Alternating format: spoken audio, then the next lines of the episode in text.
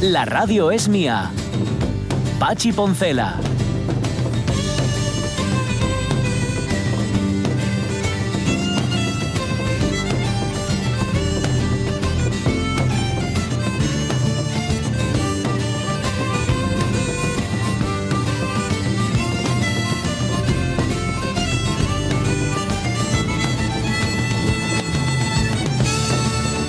Las 11 y 7 minutos de la mañana y aquí siguen trajinando y dale que te pego y venga a comer y venga y dale y que no paran un momento. ¿En qué, ¿En qué estabais pensando cuando dije trajinando? Están comiendo, dándole a la mandíbula. Esto me recuerda a esas personas que después de una copiosa comida, después de haberse puesto hasta las trancas, que es lo que viene a ser la traducción simultánea de copiosa comida, van a tomar el café y protestan porque no les ponen galletina con el café y encima dicen, "Ah, este sitio no volvemos más. Creí ¿eh? que decías que van y piden sacarina. Bueno, eso también. Pero Yo eso, lo hago mucho. ¿eh? Hombre, claro. O salen a andar y luego se toman el café con un croissant. Claro, pero un croissant, bueno, pero uno lleno de primero te lo ganas. Sí, sí. Ya. Es, un, es un petó, ¿eh? Sí, sí. ¿El el qué? Un, petó, beso. Ah, un petó. Petó. Ah, un Es que le estábamos, eh, Se dice que era petón, pero es petó. estábamos interesándonos por Aitana Castaño y su experiencia catalana. No sé qué tal le fue ayer. Creemos que bien, porque es imposible Seguro que a bien. Castaño le vaya mal. Y como mañana tenemos una- un programa un poco especial, nos vamos a perder a Castaño, pero vamos a ver si la reubicamos para que nos lo cuente cómo fue la presentación Mm. De los niños de humo y en Barcelona, en el Día del Libro y de la Rosa. Un poco especial porque mañana nos vamos a encontrar un poquitín más tarde. Sí, sí, ¿Eh? Te lo he mañana sí. acostumbrado porque las fechas mandan. Hay debate de candidatos al Senado. Eso es. Oye, eh, estad atentos, que ya sé que sois muy de... Es que los debates, es que... Bueno, Mm. eh, está muy bien que se organicen. Incluso está muy bien que hay quien dice, "Ah, es que se gasten muchas perres. Digo, Bueno, bien, me parece mejor que Me- se gasten perres en eso que no en, en, en sálvames. Exacto, exacto. Eh, y, y si no prestamos las partes. por eso y si no prestamos atención a los debates luego no nos quejemos ¿eh? dice no es que en los debates bueno pues, no es que yo paso es que bueno pues, y cada uno que haga lo que le dé la gana pero aquí aconsejamos ante todo que prestéis atención y para eso está un medio como es la RPA para contaros cosas y que los candidatos hablen vale Em, eh, la radio es mía el domingo el domingo no el día de las elecciones además que a mí me pilla de vocal por cierto en una mesa A él Eh, también. a él también le pilla de vocal. Bueno, vocal ya, con la edad que tiene, no sé qué decirte. Digo Bob Dylan, que Sí. eh, actúa, no sé la hora y no sé el sitio, porque como El- no tengo el entradas. Es a las sitio 8, si no recuerdo mal, es es, el el, Palacio, de los Deportes El de la Palacio de los Guía, Deportes el. Pavarotti. Que, El Pavarotti, que es. tenía yo muchas ganas de preguntarte, Sí. George, ¿el Palacio? A mí no es el recinto que más me, pare- me gusta, ni te diría que ni para Dylan, ni casi para, Ni para casi nada. para nada. Ya. Pero bueno, a ver, yo también te digo, he tenido muy malas experiencias en lo que a sonido se refiere. Sí, por eso, es a eso, me refiero. Yo el sonido y el calor. He vivido El ahí sonido y el calor. momentos muy reverberantes. Sí, pero también te digo que he tenido momentos de eh, buen sonido. Por ejemplo, eh, se me viene a la cabeza. O sea, que poder se puede. Se puede. Hay que saber. hay que saber y hay que tener mucho tiempo. Hay Ya. que venir con mucho tiempo. La cosa es si, si va a haber ese tiempo. Tiempo Ya, para, ya, ya. para, dices, para amoldar Para el las- sonido. las, telas que, Claro. se, que se suelen utilizar, para, para amortiguar sonido, Ajá. para hacer una buena producción de, de tal, ¿no? Ya, ya, Te digo, ya, yo he escuchado, por ejemplo, a Robert Plant, el cantante de, ex Sí, de los Zeppelin, sí. y con muy buen sonido. Y eh, hace un montón de años también recuerdo que, que a Extremo Duro, por ejemplo, Sí, que hacen una bueno. cosa muy contundente. Por eso te digo que no son bien. dos ejemplos de suavinos. Pero, pero también me acuerdo de Gypsy King, Gypsy King, sí. Sí. de B.B. a, King, a. King. a Jamiroquai Ajá. Yamiroquai también. y fue un poco así Sí, de, sí. guau. Entonces, bueno, a ver, la cosa, el- el- ya digo, que tengan tiempo, la- la- los músicos que trae él son, son apabullantes, él no pone el sonido muy alto, el volumen muy alto, eso va a jugar a favor de... Y, de- y- hacerle una previa, una previa de telas mm, de los que sí conocen ya el Sí, espacio. Es que yo, eh, la- yo me imagino que eso es lo que va a ocurrir, porque no, no sé ahora mismo quién lleva la producción, no sé si es mestizo, creo que es mestizo, y ya le tienen pillado bastante el truco. La- Claro. Entonces, la cosa Conocen es, ya la el cosa lugar, ¿no? es, Sí. el- es algo que, que parece, aquí en España los, parece que da mucho pereza, que es la prueba de sonido. Ya, ya. Y la cosa es cuándo va a estar Dylan, cuándo va a estar la banda, porque es una gira bastante larga. Sí. Bueno, no se la- él lleva de gira no sé cuántos, 30 años ya, la- el Neverending Tour, este un tour interminable, la gira interminable. Pero aquí en España es bastante. Entonces la cosa es cuánto tiempo va a tener él, cuánto le va a apetecer, Ya. cuándo va a estar su equipo aquí, Ya. porque no hace falta que pruebe en realidad. ¿no? Mm, No, claro. Con que no, salga alguien y haga un mumble, doble de luces. Pues no vamos a tener a Bob Dylan aquí en la radio mía, pero vamos a tener lo más cercano que tenemos a Bob Dylan en Asturias, que es Toli Morilla. ¿Por qué? Sí. Porque que justamente se cumplen 10 años desde que Tony Morilla versioneara a, ¿10 años? a Bob Dylan. Sí, es de Yo 2009. marcho. 10 Estoy años. Es de 2009 el disco. Si no, que nos lo corrija él, pero sí, sí. De que los Em, recuerdos ya tengan dos cifras. Va a estar con ¿eh? nosotros y ha prometido traer guitarra, así que lo escucharemos a enlatado ver, y en directo. Que incluso le insistimos, "T- Toli, ¿estás seguro que ya muy temprano? Que sí, que sí. Vale, pues nada. Nosotros encantados de tenerlo aquí. Que por cierto, había una iniciativa Sí. ciudadana para que fuera telonero de Dylan, que no sé en qué Sí, quedó. sí. No sé. Eh, no, imagino que nada, porque ya es dentro de nada concierto, son Pero bueno, pero es- bueno, también decir, mira, ayer precisamente el propio Tolio lo decía en redes, eh, gente como Diego Manrique, Sí. el grandísimo Diego Manrique, el crítico eh, Sí. de rock, eh, lo firmó. Lo firmó Sí, para, ¿eh? para que estuviera. Fíjate. Pero bueno, es que es un poco raro que, que telonee Sí. a Dylan alguien cantando canciones de Cantando Dylan. canciones de Dylan. Sí. pues Es un en poco extraño. Para Dylan sobre todo. Pero bueno, hay que decir que Hay esas que hacer canciones... el concierto off, ¿no? Dylan off. Sí, ah, está haciendo algunos, ya nos contará, pero está haciendo Sí. algunos, algunos, algunos conciertillos así muy chulos. Pues nada, va a estar con nosotros dentro de un rato. ¿Qué más cosas? Hoy tenemos efemeridona literaria también. Ayer tocaba Cervantes, hoy toca Shakespeare, toca ¿no? Shakespeare. Vale. ¿Qué más cosas tendremos? Eh, atellado después, que ahora voy mal. Pero estás ahí, ¿no? Sí, sí. Comunícate con los oyentes que no saben que estás ahí. Ahí, ahí. Aquí, aquí. Así sí, así sí. Así estoy. Así no. Estoy ahí, Pachi, no te preocupes. Vale. Oye, danos, danos, danos una pista de a quién vas a. Por a supuesto, te la doy. Venga. Te la doy así. No, venga, te la doy normal, ¿no? Dame la normal, sí. Eh, nacido en el año 32, es decir, Ajá. 1932. ¿Y es de la quinta de mi madre? Pues sí, pues sí. Sí. Ujú. En Granada. En Granada. Sí, que tiene ya. Miguel Ríos. Ah, no, Miguel Ríos no tiene tantos años. Oye, No, no, no, no. Me pasé, me pasé un poco ahí. Vale, Y bueno, a ver, mm, doy otra y ya la última otra. para el final. correcto. Eh, licenciado en Derecho y Periodismo. Ajá. Iba a decir Francisco, ya no lo digo. ¿Francisco el Papa dices o no? No, hombre, el, el- el Cantante. cantante, Cantante. es valenciano. Ah, es verdad, es verdad, es valenciano. Y del Claro, está lo de- 32. Ya, ya, es verdad. Sí, sí. Que sí, bueno, Está muy bien conservado. Está un poco, raro. Igual, Igual no. Pues luego lo contamos. ¿Qué más? Hoy es el día, hoy es el día de la, pues que tiene un nombre largo, el día de la concienciación contra el ruido, va, el día del ruido. Yo había leído el de la concentración de ruido. No, concienciación. Ay, amigo. Es para concienciarse de que hay mucho ruido y que eso es contaminación acústica. Pues hoy hablamos del ruido. A ver, por favor, que no son horas. Que ruidoso es el español medio. Sí, la verdad que somos bastante ruidosos, pero eso seguramente es lo que hace que echemos de menos algunos ruidos que ya formaban parte de nuestra vida, incluso que tengamos ruidos no necesariamente musicales que, que nos acompañen y que nos presten. Paco García San Pedro dice, el ruido que hace la bola de golf en la cazoleta del hoyo en un put o pot de 10 metros, que me parece un, un muy específico, Sí. pero Paco sabrá por qué. Yo creo que echan más de menos el que eso suceda que Ya, el ruido en sí mismo. posiblemente. Pero es un pensar, ¿eh? Un pensar mal, Paco. Bueno, ¿Qué más? Eh, Diego Vega, ¿qué dice? Mm, Lele que estoy buscando. Vale, los pasiarinos. Me estoy dice. buscando a mí misma. Diego Vega dice los pasiarinos cuando amanece. Que no Ah. dice que pasiarinos, cualquiera. Monse Rubio Granda, cuando vivían Lele. en, en Riaño todos los días, oía a los críos ir al cole y al instituto. Ya sabía la hora y es un ruido que Mm. echo de menos, ahora que no lo oigo. Claro, y como cada vez hay menos niños y menos guajes, pues. El que me gusta, por cierto, dice Monse Rubio también, eh, eh, em, el que me gusta que no está, o sea, que lo ha perdido, siempre el ruido de las gaviotas por la mañana. Pues eso lo tiene bastante fácil. Lo que pasa es que Mm. ¿Sí? Monse igual ya no está en una zona donde haya muchas Claro. gaviotas. Quizá ahí Sí, echa que- de menos el mar, ¿no? Pues sí. Bueno, pues ya que lo has leído, Águeda González, buenos Sí. días. No hace muchos años desde mi casa en Gijón se oía cantar un gallo al amanecer Ajá. y las campanas de la iglesia. Echo de menos ambos. Pues sí, de hecho se podía escuchar un gallo en el centro de Gijón, cerca de, en el entorno de la calle Covadonga, eh, alguien tenía un gallo. ¿Sí? En ese sí, sí, sí. En la Quintana. Un gallo de la Quintana. Igual no era un gallo, igual era un paisano. Ya. Rubén Cardín dice, buenas, tengo dos ruidos que se me vienen a la Mm. cabeza. Luego seguro que me acuerdo de más. Uno y el afilador, mira, ya salió, que llegaba tirando de aquella especie de carretilla de madera con una rueda grandona y tocando el silbatu o siplu, nunca sé cómo se llama. Mm. Y otro y el sonido de cabruñar la guadaña, que te invitaba a cantar. Ah, Bueno, nunca lo hubiera pensado, pero ¿No? seguramente sí. Bueno, José Luis Mendoza, los pájaros. Ya no hay pájaros, Ya. salvo las gaviotas, que no me dejan dormir cuando vivía al lado del Parque del Muelle en Avilés.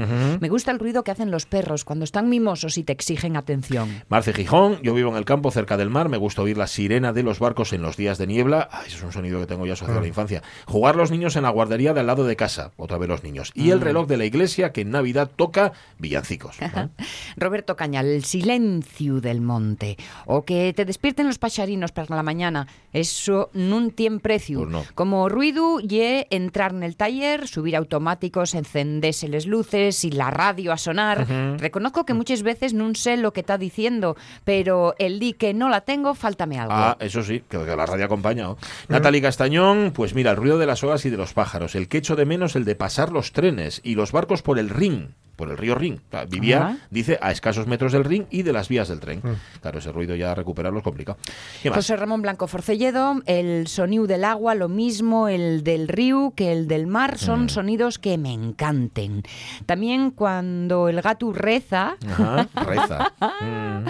y siempre me acuerdo de cómo sonaba el molín de Ferreros cuando molía. También me encantan los ruidos de motores. Buf.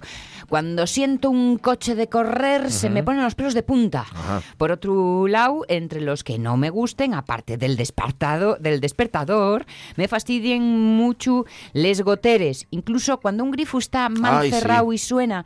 Además, voy a deciros otro que seguro que también vos ofende a vosotros y que ye el molín de café de las cafeterías que cuando para de rumfar parece que hasta rejuveneces. Sí, sí, sí, sí, sí, es, sí, es verdad. Se habla intentando decir algo. Sí. Echar de menos, eh, pues, por ejemplo, la radio cuando no la puedo oír en el trabajo o, por ejemplo, en verano oír les segadores Mm. segando hierba que ahora ya no se oyen. Y además que es un sonido que identificas con un olor Sí, determinado. con el olor, sí, el olor sí. justo. Ahora se oye mucho el- las desbrozadoras. Ya, que es muy desagradable. Y sobre todo se oyen en la aldea a la hora de la siesta los domingos. Siempre. Eh, Obi Moro nos pone una canción de barricada, Pasión por el ruido. Fernando Callejas, si me nombras, desaparezco. Adoro el ruido del silencio. Ah, que es Mm. que si nombras el silencio desaparece. Trabajo con máquinas, genero ruido, estoy medio sordo por ello, dice. Silsal, el que menos me gusta es el del despertador, las alarmas o el goteo. Mira, también, los que me gustan son el del mar, el molín de café de manivela, la cafetera italiana al subir, Sí, también. también sí. O los pacharinos. Qué bueno. ¿Qué más? Mucho cachondeo en el debate y mucho ruido, nada Sí, que nada, echar de menos. Silsal, sí. Blanco Forcelledo dice, en el programa hacéis humor blanco y yo hago humor blanco forcelledo. Vale, Gracias, Blanco Forcelledo. Y a veces vosotros también. También hacemos humor blanco forcelledo, como cuando contamos tus chistes. Javier Vázquez Lamelas, eh, soy como los ojos del Guadiana, echo de menos los gorriones. Bueno, dice lo de soy como los ojos del Guadiana porque a veces aparece en el programa y a veces no. Ajá. Echo de menos los gorriones y no puedo abrir las ventanas por ruido de la autovía. Ay, y los del pueblo de Cabo Jal en el Valle de Turón. O sea que tiene la autovía demasiado cerca y no puede abrir las ventanas. Ay, por Dios. Carmen Rodríguez Losada, cada- debo reconocer que cada día agradezco tener más momentos de silencio porque estamos rodeados de ruidos. Pues sí. Hay bares, en sidrerías por lo general peor, que es imposible tener una conversación sin que hables a gritos.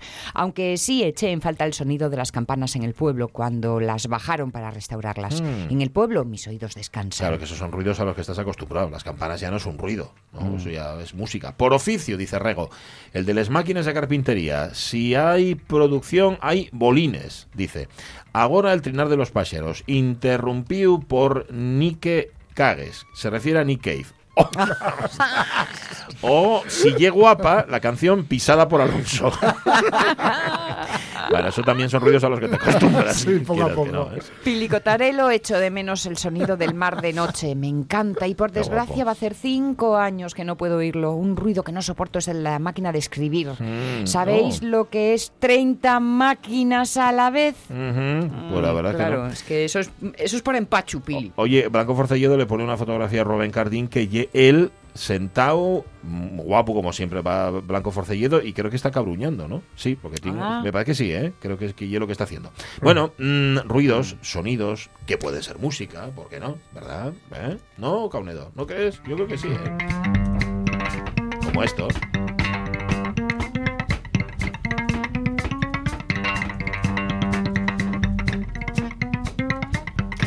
Yo he de reconocer que en vez de eh, molestarme más los ruidos estridentes, me molestan más los sibilinos. Ya, el goteo es uno, ¿Eh? ¿no? Exacto, ese rucu Uf, yo el rucu. go- es que el goteo. Bajín pero constante y venga y venga. Y es que acabo no pensando en nada más. Sí, sí, sí. Te obsesiona. Ese ventilador allí lejano en el ordenador, ese ruidín sibilino. Tienen nuestros compañeros en, la- en el, en el departamento de vídeo y comunicación y demás una maquinota, que es una especie de servidor ahí donde se guardan cosas, Oh, sí. Que, que yo, la verdad, para mí no lo querría. ¿eh? de verdad que no. Claro, que se habrán acostumbrado, pero es lo malo es cuando te acostumbras. O sea, te Sí. acostumbras a ese ruido, ya lo haces como tuyo y ya... Pero mm, sigue estando ahí, ¿eh? Sigue estando, sí, sí. Y es ruido, y sigue siendo ruido. Ajá. 11 y 23 minutos de la mañana. Si queréis poner más ruidos, ya sabéis, en Facebook o nos llamáis al 984 1050 48. Ahora, chavales, chavalas, vamos a contar noticias.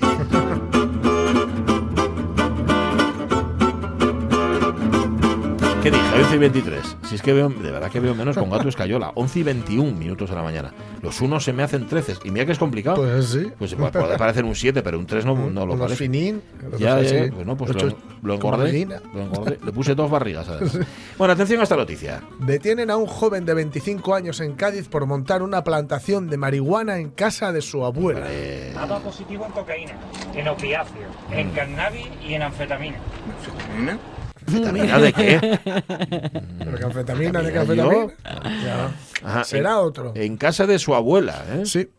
El responsable había instalado todo un complejo sistema eléctrico cuya energía extraía de manera ilegal del alumbrado público. La Guardia Civil de Cádiz desmanteló en la pedanía jerezana de Nueva Jarilla esta plantación de marihuana que bueno, había instalado en el domicilio de su abuela. El responsable tiene, es un joven de 25 años. Ah, responsable, responsable. Sí, Sí, y joven, bien. Mm, que había y joven. instalado ya Sí. todo este complejo, ¿no? Eh, por cierto, que ya te digo, lo, lo sacaba eh, de manera ilegal del alumbrado público. Entonces, esto, esto pitó, claro. Fenómeno. Han intervenido 260 plantas de marihuanas, de, de marihuanas, de marihuana, de unos 40 centímetros de alto, y detenido al presunto responsable, imputándole cargos contra la salud pública, así como un delito por defraudación de fluido eléctrico. Claro, sí, Informa el, ahí. el diario de Cádiz. Que te pillan por la luz, amigo, por el consumo eléctrico, y ya verás que con eso no se juega. Sí, señor. Un momento, ¿qué significa todo esto? ¿Qué está pasando aquí? Está usted fuera de orden. ¿Qué está pasando? Opino que lo mejor será- cuidado su opinión. Haga algo enseguida. Creo que tenemos un ¿Cree que soy un imbécil? Haga algo. ¡Haga algo! ¡Orden! Señoría, nos gustaría retirar nuestro alegato de inocencia y presentar un alegato de culpabilidad. Que lo mismo, lo mismo que pillaron a, Claro, a Capone. a le Capone pillaron por evasión de impuestos. Por evasión de impuestos. Y una cosa te digo, tú puedes ser un mafioso, pero evadir impuestos es otra cosa. Del mismo modo, puedes cultivar marihuana, Ajá. pero robar luz. No. Con lo cara que a las está. eléctricas. No, hombre, no fastidies, no, señor. Por ahí, por la luz pillan lo de las plantaciones claro. y pillan también los alquileres no, no declarados. Sí. Ajá, bueno, que te, tienen- te tienen pillado siempre por el mismo lado, por el de la cartera, fundamentalmente. Salvo que las plantas de marihuana sean muy altas y se vean desde lejos. ¿Cuán- ¿De cuánto eran? De unos 40, 40, centímetros, no, nada. Eran unos bebés. No es. Estaban empezando. Ajá, 40 centímetros que es así, pues esto es un Sí. gesto Sí, que los oyentes no ven. Vale. Las 11 y 24 horas sí, vamos a contaros una historia muy de pueblo, muy, muy de pueblo. ¿eh? Pues señor, érase una vez un pueblo español, un pueblecito cualquiera. Y sucedió que una mañana, precisamente esta mañana, cuando él... Pero no, creo que deben ustedes familiarizarse con sus casas, con sus habitantes y con sus costumbres antes de que ocurra... Bueno, antes de que ocurra lo que va a ocurrir de un momento a otro. Gran prosperidad decidió la autoridad de Villatripas de arriba que viva el alcalde. ¡Viva! Erigir un monumento, un auténtico portento que a los de abajo asombrara, una escultura bien cara. Como dijo el pregonero, que costará su dinero, pues de mármol alabastro de nuestro rico catastro, la montara un escultor en plena plaza mayor y terminaba el pregón. Será una gran erección. Ahí está. Montan, eh, sí, una escultura en Villatripas, que es un nombre muy curioso, pero que no existe, ese se lo inventó Crae. Pero los que vamos a contar ahora sí que existen. Este es un artículo de La Voz de Galicia y es un paseo por la toponimia más excéntrica. El toponimio más popular es Igrexa. Ajá. Hay 448 lugares en Galicia con ese nombre, solo o compuesto. Ajá. Repito, Igrexa. que es eh, iglesia. Que es como, sí, sí, es iglesia, tal cual. ¿Ah, sí? Claro. Me me imagino que además de cada pueblo donde haya una iglesia, pues iglesia, no sé qué de la iglesia, Sí, no sé sí. de la iglesia. claro. Vale. El latín, claro, es la lengua más influyente en las raíces toponímicas antes de las germánicas y de las celtas. El origen de cada uno de esos nombres ya es otro cantar. Como explica, por ejemplo, que haya un lugar que se llama Egipto. Ajá. Y parece que tiene que ver con una virgen que en su huida Ah, a Egipto. la huida de la Virgen, del niño y de San José Egipto. recogió una imagen y Sí. es- está, eso cuenta en una imagen y esa imagen está custodiada en una ermita de la parroquia. Vale, por eso, por eso hay un pueblo en Galicia que se llama Egipto. Eso que es. es curioso, ¿no? El nomenclator guarda nombres de desagradable evocación como lama podre o mechadeiro Ajá. o gato morto. Todo Ya. esto en Pontevedra. Ajá. Pero también hay todo lo contrario. Cariño, carantoña, nirvana o paraíso. Nirvana. ¿Mm? En otros casos, como por ejemplo el celebrado Vilapene o Ponteamear. Ajá. ¿Eh? Ponte. Amear. Amear. Amear todo junto. Ajá, y vale. La A es la mayúscula, ¿eh? Solo la casualidad fonética los ha hecho populares. Ya. Vilapene también es todo junto, ¿eh? Bueno, otra curiosidad toponímica podría ser, por ejemplo, Osexo, Ascaracochas. Bich- Bichicán, Bichicán. Apicha, A picha, tal cual. Apicha, Ajá. ¿eh? Sí. o Papamoscas, Sí. Pernaviva Perna viva. y Cebola. ¿Qué puede haber? ¿Cebola de arriba o cebola de abajo? ¿eh? Muy bien. Eh, lo hemos resumido mucho el artículo este de la voz de Galicia, pero hay otros cuantos términos. Claro, eh, no tenemos, que seguramente que lo hay, ¿eh? muchos lugares en Asturias que tienen también así nombres muy curiosos. Pero bueno, como este lo hemos encontrado, lo hemos traído. Julio, vete Sí, preparándolos. sí, sí, porque que- te vamos a preguntar. Aparte de las preguntas de Lorenzo Linares, que las tenemos, hoy te preguntamos por nombres así curiosos. Vilapene, me encanta. Y Ponte a Mear, me parece fabuloso. Y Apicha. Son nombres muy estimulantes. ¿eh? ¡Ay, bendito! Pues sí, la verdad es que sí. Y Pernaviva, y Cebola. Ay, qué, qué bonito. Cebola de arriba y Y cebola, cebola de abajo. cuidado. Alcalde, lo que nos eches. Respondió la población con una gran ovación. Ay, bueno, bueno. Eh, ponte a mear. Y la Yo en la próxima vida quiero ser cuchufleta. Sí, de esto de... Ostras. Cuchufleta de crae a ser posible. Pero te traigo, te traigo yo, que es que tengo en casa, si quieres. Sí. ¿Y la manejas bien? Hombre, muy fácil. La O de cuchufleteas. Sí, pero lo que llaman, esto tiene, tiene su nombre, porque que lo, que lo llaman en efecto cazú, o lo pueden llamar también mirlitón, se llaman mirlitones, los, Ah, los- las sí. turutas, estas, Sí, sí, sí, sí. mirlitón. Me gusta más cuchufleta. Pues Sí. mucho mejor, sí. 11 y 28. Vale, eh, ayer fue Cervantes. Sí, ayer Hoy fue Cervantes, Shakespeare. Shakespeare, que es la segunda pata de esta celebración. Sabéis que en realidad ninguno de los dos parece que se murieron ni en este día ni nada, pero ¿qué Bueno, pero queda chulo. Claro, ¿Qué aparte que eran, eran calendarios distintos, ¿no? Claro, el de Shakespeare, por ejemplo, era en Juliano. Claro, que tiene muy, muy cortadito, ¿no? Sí, muy muy cortadito, más, Muy más picadito. cortadín, ¿no?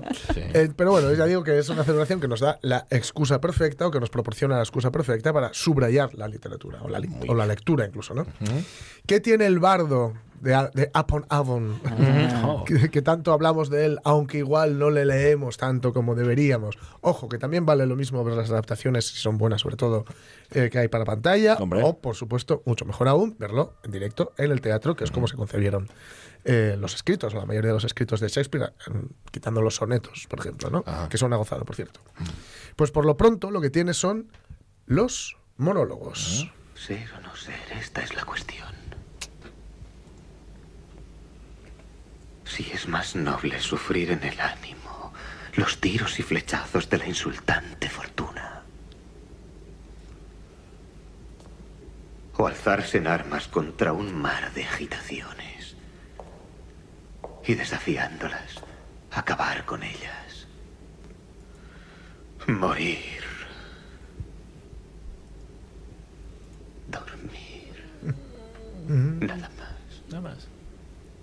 Algo más, sí. Bueno, tal vez. Y con un sueño decir que acabamos con el sufrimiento del corazón y los mil golpes naturales que son herencia de la carne.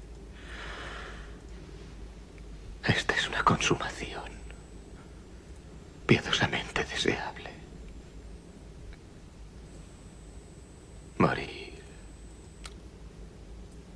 Dormir. Dormir y tal vez también Sí, ahí está el tropiezo. Ahí está el tropiezo.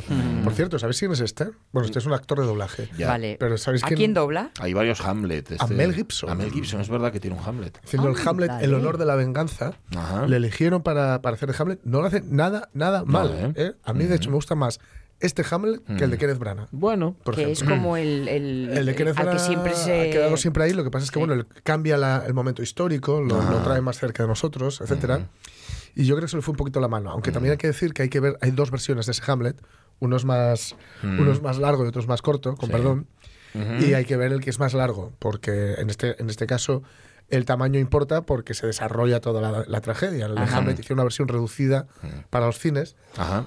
El, el de Branagh, en efecto, el de Branagh es, es- es tal cual. El de Gibson no lo Sí. sé, pero el de Branagh El son de Gibson es un- una, una adaptación. ahí. Y a Gibson le, le fichan Ajá. porque en un arma letal está pensando en suicidarse y tiene un arma letal y, y está pensando en suicidarse. Y bueno, pues lo duda, está dudando si hacerlo o no hacerlo. Entonces decidieron que era bueno porque de lo que nos está hablando el Hamlet aquí. Es precisamente de eso. Él está imbuido en toda Muerte la tragedia. Sí. en todo el tema de pues el padre asesinado, su tío que ha ocupado el lecho, el lugar, o el- mejor dicho, ha ocupado en el lecho el lugar que antes ocupaba su padre, en el tálamo nupcial. Y él se está, está todo, en medio de todo este dramón y dice, ¿y si yo acabo con esto? Y ya está. Sí. Pero por eso dice lo de tal vez soñar y Mm. que ese es el problema.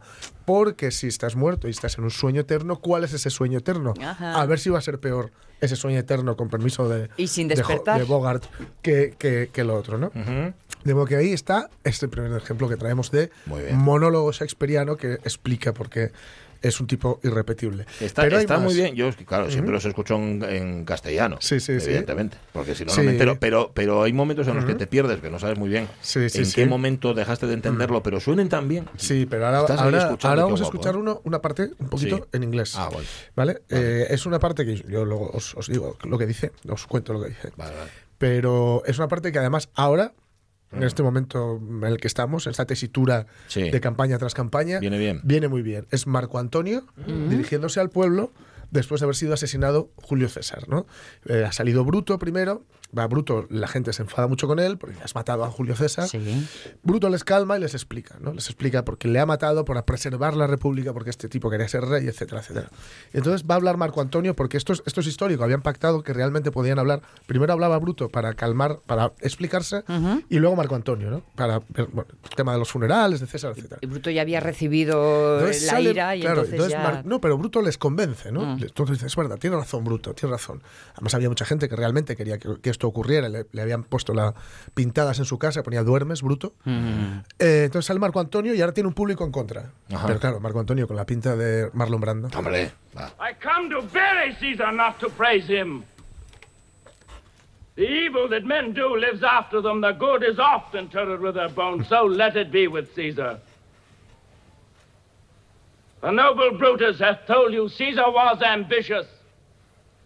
If it was so, it was a grievous fault, and grievously hath Caesar answered it. Here on the leave of Brutus and the rest, for Brutus is an honorable man.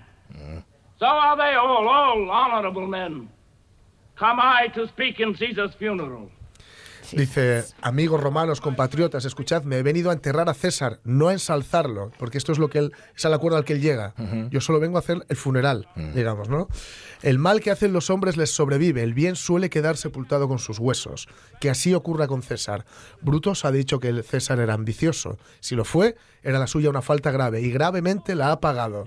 Por la benevolencia de Bruto y de los demás, pues Bruto es un hombre de honor, como lo son todos. He venido a hablar en el funeral de César. Fue mi amigo, fiel y justo conmigo, pero Bruto dice que era ambicioso, y Bruto es un hombre honrado. Trajo a Roma muchos prisioneros de guerra, cuyos rescates llenaron el tesoro público.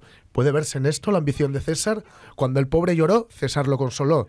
La ambición suele estar hecha de una aleación más dura, pero Bruto dice que era ambicioso, y Bruto es un hombre honrado. Y así sigue, pues Guau. imaginaros que la gente Ujú. va a cambiar de polaridad. Totalmente. con, con esto. Qué listo. Sí. Que no sabemos si Marco Antonio era tan listo, era que como se lo escribía Eh, Shakespeare. no, ya te digo yo que no. No, ¿verdad? Era un más tuerzo importante. Totalmente. Marco Antonio. Ya, ya, ya. Pero bueno, eh, también es un tipo, es tan bueno Shakespeare que puedes leer un, un libro como por ejemplo, o una obra como por ejemplo El Mercader de Venecia y decir, es una obra antisemita. Y es cierto que es una obra antisemita, o mejor dicho, es una obra que no es que, eso no quiere decir que Shakespeare sea antisemita. Lo que quiere decir es que eh, es una obra que refleja el antisemitismo Ajá. del momento, Sí. de ese momento histórico. Porque el tipo que tiene las mejores frases, el tipo que mejor se explica, es Shylock, es él, es el Sí. judío, el mercader de Venecia. Ha infamado mi nombre y me ha hecho perder medio millón. Se ha reído de mis pérdidas y burlado de mis ganancias. Ha insultado a mi raza. Hundido mis negocios, enfriado a mis amigos e inflamado a mis enemigos. ¿Y cuál es su razón? ¡Que soy judío! ¿No tenemos ojos los judíos? ¿No tenemos manos? ¿Órganos? ¿Dimensiones? ¿Sentidos? ¿Afectos? ¿Pasiones? ¿No comemos lo mismo? ¿No nos hieren las mismas armas?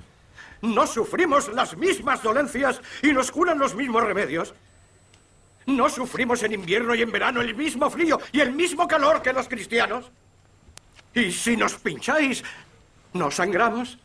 ¿Si nos hacéis cosquillas, no reímos? ¿Si nos envenenáis, no perecemos?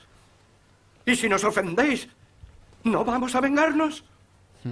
Si en todo lo demás somos iguales, también en eso lo seremos. Ahí está. Ahí lo tienes. Y este era el Pacino, ¿eh? Este es Al Pacino, este es Al Pacino, sí, sí, sí.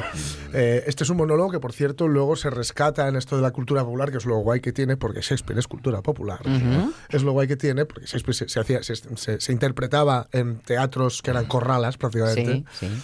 Eh, se recupera en Ser o no ser, de Lubitsch. Ah, sí. Porque hay un momento que uno de los actores de la compañía que sale de la compañía de teatro le pilla a un nazi y, él, y él le dice al nazi exactamente todo esto. Que por cierto sabe que es probablemente lo último que diga.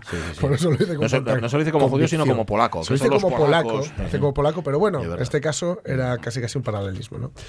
Y si alguien tiene que hacer algo, si alguien está delante de un examen, está muy bien darle épica, de un examen o de un concierto importante, o lo que sea, está bien darle un poco de épica, mola así insuflarse ganas antes de hacerlo y sobre todo estrechar lazos con los que está. Entonces, para el mejor discurso mo- motiva- motivacional, ni está en Gladiator, Gladiator, Gladiador, Ajá. ni está en El Retorno del Rey, está en Enrique V. Cuando, este es otro momento histórico, la batalla de San Quintín, no, San Crispín. San Crispín, La perdón. batalla de Agincourt. Eso es. El día del día de Eh, San Crispín. Inglaterra, está, el ejército inglés lo tiene muy mal y hay gente que incluso dice que ojalá fueran más, ojalá fueran más para ese día. Y dice Enrique V que no. Quien vea este día y llegue a viejo, cada año de víspera festejará a sus vecinos y dirá, mañana es San Crispín. Entonces levantará la manga y mostrará sus cicatrices y dirá, estas heridas las recibí el día de San Crispín. Los ancianos olvidan. Todo será olvidado, pero él recordará con ventajas qué proeza realizó aquel día. Y nuestros nombres serán tan familiares en sus bocas como los de sus parientes. Harry el Rey, Bedford y Exeter, Warwick y Talbot, Salisbury y Gloucester serán en sus rebosantes copas fielmente recordados. Esta historia contará el buen nombre a su hijo. Y Crispín Crispiniano nunca pasará. Desde este día hasta que el mundo acabe sino que nos en él seremos recordados. Nos pocos. Nos felices pocos. Nos banda de hermanos. Porque aquel que hoy vierta su sangre conmigo será mi hermano. Porque por muy vil que sea, este día ennoblece su condición. Y los caballeros ahora en sus lechos de Inglaterra se considerarán malditos por no estar aquí. Y tendrán su hombría en baja estima cuando oigan hablar a aquel que luchara con nos el día de San Crispín. ¡Ay, dos mátame, camión! ¿Eh? ¡Qué Y barbaridad! luego ya acaba Hombre, diciendo que todavía quieres que ser. No, no, no, no, no, fuéramos vos y yo, nada más. Es que con esa música por debajo me a eso- convencer, ¿eh? Patrick Doyle ayuda mucho. Claro, Sí, aquí este, por cierto, es de nuevo un actor de doblaje, pero dobla a Kenneth Branagh. A Kenneth Branagh, Ajá. sí, sí, una versión chulísima. Pero aún así, aunque hemos puesto monólogos, dejadme que os recuerde esta maravilla dialogada en el tercer acto, si no recuerdo mal, de Hamlet. Están Hamlet con dos tipos que se hacen pasar por sus amigos, pero no son sus amigos, lo que Mm. quieren es un poco llevarle al huerto y cargárselo. Ajá. Y dice Hamlet, no entiendo bien eso. ¿Quieres tocar esa flauta? Yo no puedo, señor. Vamos. Eh, de veras que no puedo. Yo te lo suplico. Pero si no sé palabra de eso. Más, pues, perdón, más fácil es que tenderse a la larga. ¿Ah, sí? Mira, pon el pulgar, Ajá. los demás dedos según convenga sobre estos agujeros, Sí. sopla con la boca y verás qué lindo sonido suelta. ¿Ves? Ah, Esos sí. son los toques. Sí, bien, bien, pero si no sé hacer uso de ellos para que produzcan armonía, como ignoro el arte, eh, Pues mira tú en qué opinión tan baja me tienes. Tú me quieres tocar, presumes conocer mis registros, pretendes extraer lo más íntimo de mis secretos. ¿Quieres hacer que suene desde el más grave al más agudo de mis tonos y ve aquí este pequeño órgano capaz de excelentes voces y de armonía que tú no sabes hacer sonar?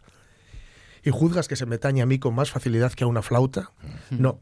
Dame el nombre del instrumento que quieras, por más que le manejes y te fatigues. Jamás conseguirás hacerle producir el menor sonido. Ajá. Y ya me imagino al otro, a Guillermo, diciéndole, está usted muy, ya- está usted muy nervioso, ¿no? Pues no se ponga tan nervioso. Príncipe, no se ponga tan nervioso, hombre. Muy redicho. Muy- sí. No entendí la parte del instrumento. Habla en sentencias y suelte la calavera ya, que, no se la ha dicho nadie en Palacio, pero hartos estamos ya. Que hiede. de la calaverita esa calavera. En fin, Mm. no hay nada más que añadir. Yo Que se- bueno, salvo que se lea Shakespeare Bueno. o que se relea si ya está leído sí. y que no hay nada mejor que Bueno, leerlo como o que releerlo. O como decías tú antes, que ve- ve- ver las pelis. O ver las pelis, Sí, o ir claro al teatro, o ir al teatro a verle. Sí. Eso es más complicado. Eso es más bueno. complicado. pero bueno. Más satisfactorio también. Oye. Val va, iba iba a decir, el Mifiu va a hacer un papelín eh, en la Escuela de Teatro de Cimavilla, ahí en Gijón, que Sí, lleva a Cris Puertas adaptado estupendamente. algo Chris, ¿no? Va a hacer un Hamlet en 15 minutos, creo. No sé cómo lo va a hacer, pero solo creo solo que Chris Puertas puede adaptarlo. Solamente Cris Puertas. Qué bueno va a ser de todo eso. esto. Vale. Em, estamos recordando a, ayer a Cervantes, hoy a Shakespeare y mañana al Inca, ¿no? Mañana Al Inca, Inca el Garcilaso. menos conocido de todos. Sí, sí, es verdad que había dos Garcilasos de la Vega, uno que Sí. hacía eclogas y cosas, es. y luego estaba el El. Garcilaso. Tony Morilla, ¿cómo estás? Muy bien. Bueno, ¿Qué tal? hablando de adaptar, lo difícil que puede ser hacer adaptar a un Hamlet, por ejemplo, que son como tres horas y pico, adaptarlo a la pantalla. Claro, las canciones de Dylan no duran tres horas, pero adaptarles a la ¿Alguna? historia. Algunas, sí, son- Alguna dura, yo qué sé. eh, esta, por ejemplo, esta, fíjate. La Huracán dura, pues no sé qué son, ocho minutos, Ocho una cosa así. sí. Ocho y medio, sí, que la tengo muy controlada, ¿no? Sí. Eh, estaba escandalizado Jorge Alonso hace un momento porque se dio cuenta, que no se había fijado, que del disco de las versiones de, de Dylan, del tu disco de versiones, pasaron ya 10 años. Diez Que me años. parece fatal. A mí me parece peor que a ti todavía, porque lo sufro en, mi metabolismo. ya, sabes que el metabolismo no siempre es lo mismo. Y, y, pues sí, ¿qué me habías preguntado? No, no, lo de los 10 años, que, que hace mu- mucho Diez de esto. años, de diez. Diez Ah, pues sí, es verdad. sí, señor. Pues sí, en abril, además este mes, eh, cumplimos 10 años de la primera edición Mm. de ese disco, pues autorizado por el Shakespeare moderno. ¿no? Sí, señor. Lo definen así, ¿no? Yo no soy ningún experto en Shakespeare y tampoco en Bob Dylan, pero bueno, a Bob Dylan lo entiendo algo. ¿no? Y bueno, estos 10 años estamos celebrando ahora con 10 conciertinos. Sí. Estamos intentando llegar a. Estamos tocando las puertas del cielo. ¿eh? A ver si podemos. eh, pues por lo menos recibir a Bob Dylan aquí en Asturias cantando sus canciones eh, debidamente autorizadas en asturiano y bueno estamos con esa eh, nos viene muy bien la verdad para celebrar el décimo aniversario ¿no? Pues sí, la verdad. tener Eh, este tipo de ¿Qué detalle no sé tuvo si- Dylan, ¿no? En venir. Sí, sí. Ah, Justamente para celebrar el Sí, décimo. sí, además justamente se adelantaron las elecciones para que Además, justo, coincidía el domingo de- Bien, el domingo de toca canta Bob Dylan. Mm. Y pues yo decidí presentarme a las elecciones. Sí, señor. Sí, sí, a ver si el domingo... A pues, ver, a ver qué pasa. Por- la- estaba, eh, lo comentábamos antes, la iniciativa de change.org, que incluso Sí. gente tan preclara como Diego Manrique Sí. apoyó y suscribió, que era hacer de telonero de, de Dylan, pero eso era complicado, ¿no? Bueno... O sea, no y- ser telonero, sino que, te- Sí. que, que tener la oportunidad de ser telonero. Ah, mm, no, yo creo que eh, hay un problema de comunicación, que es el que estamos encontrando aquí con los agentes locales y, y la disposición, eh, vamos a decir, de, la, eh, consistorial. Y es un problema de comunicación porque nosotros estamos transmitiendo claramente que es una que es una cuestión natural, de orden natural, no, no es nada, no es ningún montaje es- extraño ni extraordinario para para nada, es una, hay una relación natural, legal y además bueno tenemos constancia que, que fue un trabajo que, que se bueno se, se- lo acogieron con mucho cariño por las circunstancias Sí. y nosotros lo que hicimos fue contar absolutamente todo. Contamos lo que hay, quiénes somos, qué hacemos, dónde estamos, Sí.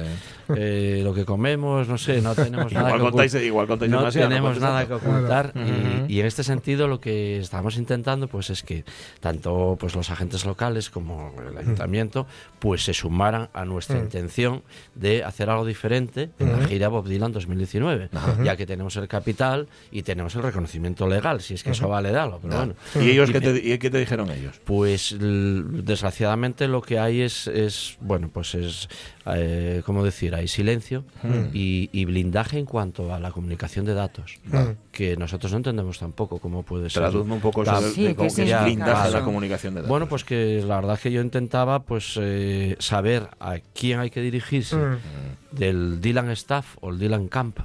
Que lo llaman así, que queda muy guay. Y, y- y- y, pues contarle una historia bonita, Mm. contarle una historia que está ocurriendo. Mira qué casualidad que estamos celebrando 10 Mm. años de ese disco. Es un, un disco, bueno, pues, pues que- que como otros autorizados por Bob Dylan, pero que no son tantos. Yo tengo yo tengo grabadas 14 canciones autorizadas y tengo solicitadas alguna más. Y bueno, pues no sé, vamos a voy, voy a ponerme alguna medallina, ¿no? En, Bueno, en España estamos cinco. Yo soy de los que más canciones tienen Cinco en España. Bob Dylan. Más o menos, cinco o seis. Se está pensando en Kiko Veneno, por ejemplo, Está y la- Kiko y la versión de Veneno. Sabina, eh, Sabina. Gerard Quintana es el que más tiene. Gerard. Quintana es el cantante de Sopa de Cabra. Ah. Y en él tiene dos o tres discos en catalán, autoriza- todos autorizados, Sí. todos, todos. Pero Toli, ponerse en contacto con el staff de Dylan, Y- eh, es, mm, ¿esa información no es pública y notoria? Bueno, yo pensaba que por lo menos sería fácil. Mm. Porque ya te digo, nosotros decimos, bueno, vamos a contar lo que ocurre. Viene a el, el- el artista, el, el señor Mr. Dylan, y viene a, a mi ciudad, en este caso. Y, se- y en esa ciudad se grabó ese disco. Ese disco. Y vamos a decirlo todo, se grabó en una habitación de las 1500 viviendas. ¿Ah, sí? Así como te lo cuento. Ahí se grabó ese disco. Se terminó en el estudio y afinamos un poco más el sonido, pero estaba grabado así. La ciudad sale en las canciones de Bob. Dylan. Me autorizaron a, a cambiar los textos también, es algo que insisto, porque parece que es algo fácil, no es en absoluto fácil. No, no, no, no, no. Y conseguí que, que. Gijón, Xixón, salga en, en una escena de la canción Sara. Precisamente porque era una escena que es una escena universal y no tenía sentido nombrar eh, una calle de Nueva York eh, para Mm. el público asturiano, ¿no? Entonces Mm. yo decidí cambiarlo y, y la verdad que nos dieron todas las Mm. facilidades para hacerlo todo.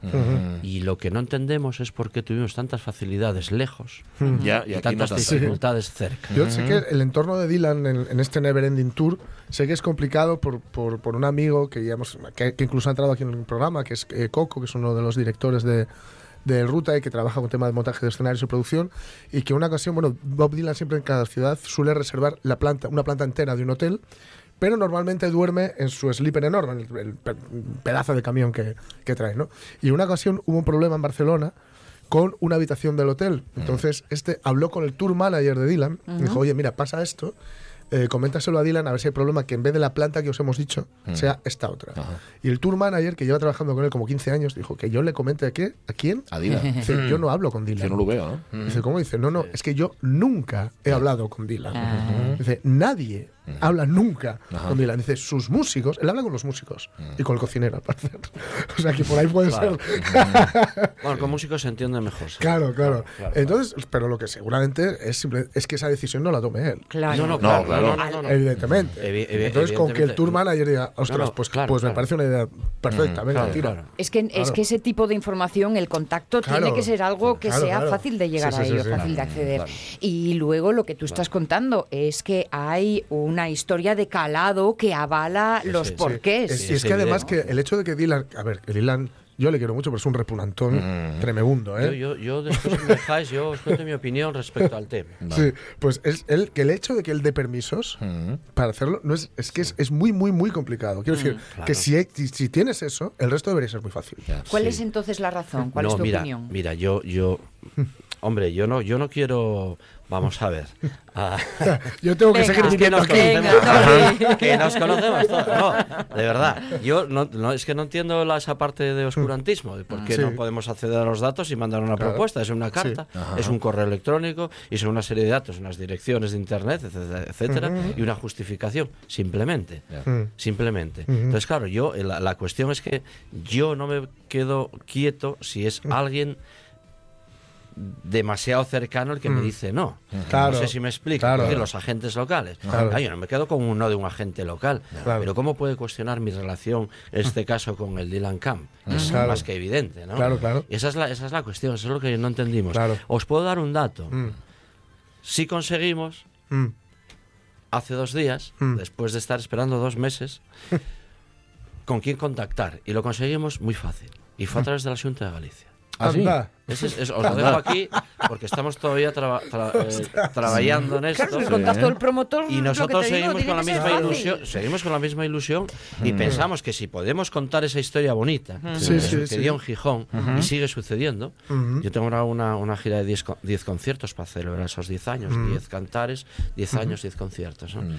Y, y si esa historia bonita, porque es una historia realmente bonita, Claro. se puede contar. ¿A qué ser humano te tuerce el gesto? No le va a hacer Ya, bilingüe. claro. Pero, la pero misma aunque sea vía- su representante, su, su sí. representante se lo dirá después, o no se lo dice, Sí, sí, sí. o lo que sea, o no habla. Es igual, Sí. es igual. Hay, más, hay, hay más mundo, ¿no? Claro.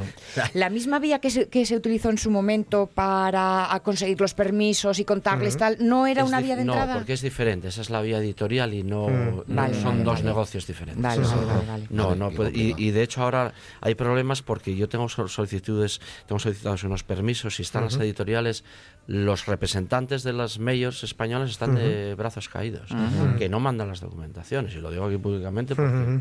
llevo un año y pico esperando por dos autorizaciones Madre y nunca me había pasado cosa tal, ¿no? Entonces, como hay unos problemas en SGAE, se salieron y tal, pues yo creo que hay una cosa que habrá Madre que darles un... Oye, que, que- que- necesitamos las autorizaciones para seguir trabajando. Tú tienes que montar un concierto ese día de una manera Claro, u eh, otra. eso era lo que te iba a preguntar, porque queden cuatro días. Conseguir Bueno, pero es el, que yo- el teloneo eso va a ser complicadísimo. Claro, pero otra no, cosa sí, una bueno, yo empiezo así. mañana, mañana tenemos concierto en el Claro. Cinema Paradiso, Ah, que y es una sala de Villa. Sí. Preciosa, se puede tomar algo, se puede cenar, Sí, tiene sí. escenario, tenemos Y el nombre es eh, efectivamente ciclorama, el nosotros cine. hacemos un espectáculo de Dylan, vale, digo espectáculo, pues, Sí, sí. pero bueno, es un concierto serio, pero que pues tenemos imagen, tenemos más datos, tenemos cosas que, que la foto sea muy guapa. ¿no? Sí, sí. Y es lo- a lo que tenemos que hacer, por otro Claro, lado, ¿eh? Tampoco claro.